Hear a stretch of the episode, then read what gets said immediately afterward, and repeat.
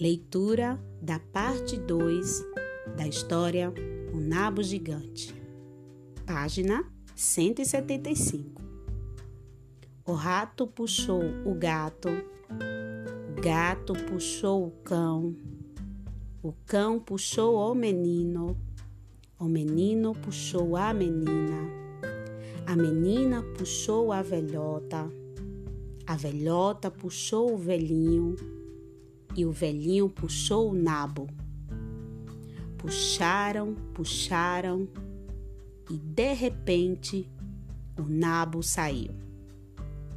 O nabo saiu da terra tão depressa que o gato caiu sobre o rato, o cão sobre o gato, o menino sobre o cão, a menina sobre o menino, a velhota sobre a menina, o velhinho sobre a velhota e o nabo ao lado de todos.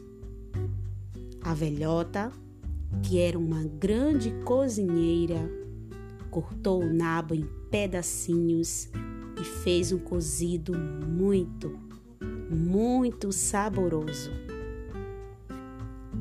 Agora, nas páginas 176 e 177, vocês irão realizar algumas questões em relação à história O Nabo Gigante. Fiquem atentos que algumas respostas vocês vão trabalhar a oralidade, respondendo verbalmente, como por exemplo, primeiro e segundo quesito da página 176, como também o primeiro quesito da página 177. Vamos lá? Até logo, meus pequenos!